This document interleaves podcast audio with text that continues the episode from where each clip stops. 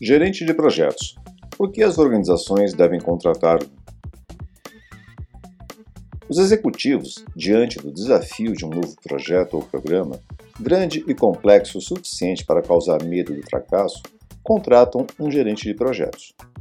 Isso pode acontecer por iniciativa própria ou por orientação de conselheiros e acionistas. O objetivo é fazer com que a nova empreitada aconteça com menos riscos e menos problemas. Como bons gestores, entendem que uma das estratégias para lidar com as incertezas é a transferência, como escrevi em meu post Gerenciamento dos Riscos, aumentando as chances de sucesso dos projetos, ao abordar a necessidade de se implementar respostas aos riscos. Antecipação das soluções.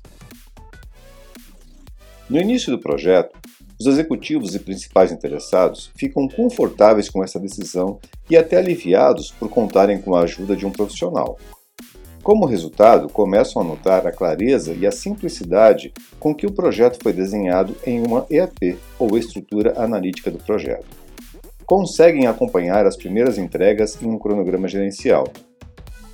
Discutem os relatórios de status e ficam felizes por tudo estar caminhando de forma tranquila sem os atropelos e sustos observados nas poucas e pequenas oportunidades anteriores.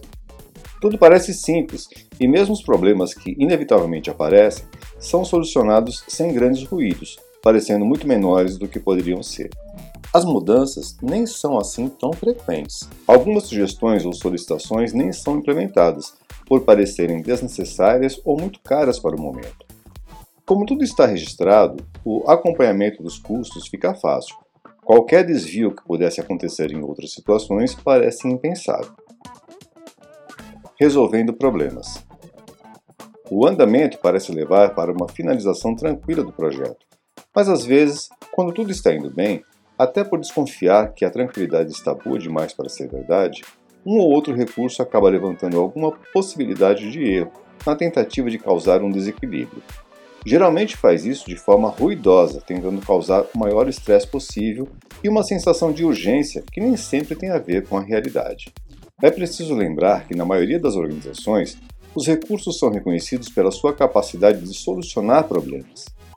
Os méritos e premiações são concedidos àqueles que mais contribuem com a organização nesse sentido, pois é como os executivos conseguem ver melhor a contribuição dos funcionários. Nem preciso dizer que essa é uma forma míope de avaliação. O papel de todos os recursos, de executores a gestores, deveria ser evitar os problemas. O gerente de projetos é realmente necessário? Depois de algum tempo, diante do andamento tranquilo das atividades do projeto, acabam demitindo o novo funcionário. Afinal, ao que parece, os projetos não são tão arriscados assim e nem causam tantos problemas, mas não era justamente para isso que o especialista havia sido contratado? Não era esse o seu papel, ou seja, foi demitido justamente por fazer bem o seu trabalho. Em minhas andanças profissionais, tenho visto muitos recursos deixando problemas guardados para serem resolvidos em momentos específicos, não sem uma boa dose de pirotecnia e muita propaganda. Com isso, procuram realçar suas competências e reafirmar sua importância, tornando o problema em si secundário. O mesmo problema que poderia ser simplesmente resolvido sem que ninguém percebesse e sem causar estrago algum, acaba causando estresse e desconforto na equipe e interessados mais próximos, sem contar os prejuízos de uma solução tardia ou fora do momento ideal. Costumo dizer que há dois tipos de gerente de projetos que você nunca deve ser. Um deles é justamente o gerente de projetos bombeiro, que vive apagando os incêndios. Como expliquei em meu artigo, que tipo de gerente de projetos você é. Mas como parecer um profissional eficiente aos olhos dos executivos, antecipando soluções e promovendo um ambiente de paz e harmonia no ambiente de trabalho, ao invés de ficar o tempo todo resolvendo problemas? Desenvolvendo a maturidade. A introdução da gestão de projetos em uma organização é uma mudança considerável de comportamento. É como uma mudança de hábito pessoal, como passar a fazer exercícios com frequência, por exemplo. Leva tempo para se acostumar, para pegar o ritmo e para começar a surtir efeito. mas quando os resultados aparecem é fantástico. Os esforços já não são mais percebidos como um sacrifício. As atividades são executadas quase que automaticamente e o sucesso se multiplica como se fosse mágica. Mas a comparação não para por aí. Infelizmente, ela acontece para o mal também, como quando paramos inesperadamente de fazer exercícios. Os avanços conquistados às duras penas são perdidos rapidamente. Os bons resultados desaparecem e em pouco tempo voltamos à estaca zero. Isso acontece frequentemente nas organizações. PMOs são encerrados sem o tempo hábil necessário para se atingir o nível de maturidade ideal. As organizações e os gerentes de projetos do futuro. Se por um lado gestores e executivos precisam aprender a olhar o desempenho por um viés de resultados e não pela quantidade de problemas resolvidos em um período de tempo, por outro, os gerentes de projetos precisam adquirir cada vez mais competências condizentes com a nova realidade, como, por exemplo, as impostas pela nova onda de mudanças em curso, a Revolução 4.0.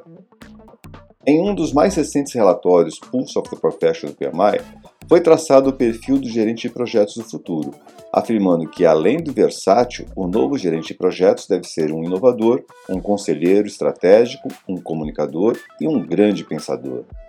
Na verdade, nunca vi minha profissão de outra forma. Além disso, como venho afirmando insistentemente, os novos gerentes de projetos precisam lançar mão das melhores práticas para cada tipo de projeto, independente de onde elas venham, PMI, Agile, Scrum, PMI, etc. Não há uma abordagem única. Os líderes de projetos devem usar diferentes estratégias e ferramentas de gerenciamento. Isso inclui métodos emergentes, híbridos e tradicionais, auxiliando na função que deveria ser sempre a primordial na gestão de projetos: gerar resultados. Agora quero saber a sua opinião. O que você pensa sobre a forma de avaliação das organizações? Você tem antecipado soluções ou teve que entrar no jogo da solução de problemas? Contribua com seus comentários para ampliarmos a discussão sobre esse assunto. Bons projetos e bons negócios.